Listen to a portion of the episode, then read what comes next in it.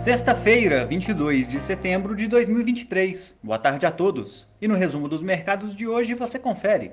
O Ibovespa operou durante praticamente todo o pregão no campo positivo, mas acabou acompanhando o movimento das bolsas americanas e encerrou em leve baixa de 0,12%, aos 116.009 pontos, em dia sem agenda por aqui. Como outros destaques, as ações da IRB subiram 1,96%, após a companhia divulgar um lucro líquido de 22,3 milhões de reais em julho, revertendo prejuízo superior a 58 milhões de reais no mesmo período de 2022. Já as ações das lojas Renner chegaram a registrar avanço na casa de 1%, mas fecharam em baixa de 0,43%. O Conselho de Administração da companhia aprovou o pagamento de 171 milhões de reais, ou aproximadamente 17 centavos por ação como juro sobre capital próprio, de acordo com a base acionária de 26 de setembro. O dólar à vista, às 17 horas, estava cotado a R$ 4,93, em queda de 0,05%. No exterior, as bolsas asiáticas fecharam em queda. Na China, as cidades de Xangai e Pequim anunciaram incentivos para investidores estrangeiros moverem seus recursos com flexibilização de procedimentos burocráticos.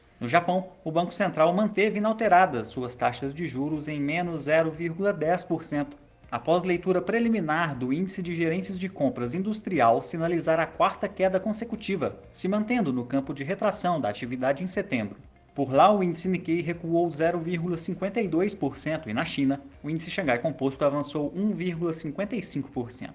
As bolsas europeias não apresentaram direção única, com investidores repercutindo leituras preliminares dos índices de gerentes de compras de serviços da Alemanha e da zona do euro, que apresentaram melhora no mês de setembro, embora sigam no campo de retração. Já no Reino Unido, o indicador composto atingiu o nível mais baixo em 32 meses. O índice Eurostock 600 caiu 0,29%.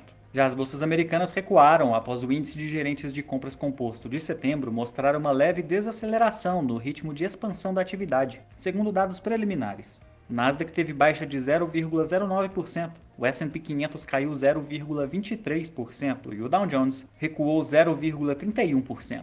Somos do time de estratégia de investimentos do BB e diariamente estaremos aqui para passar o resumo dos mercados. Um ótimo fim de semana a todos e até a próxima!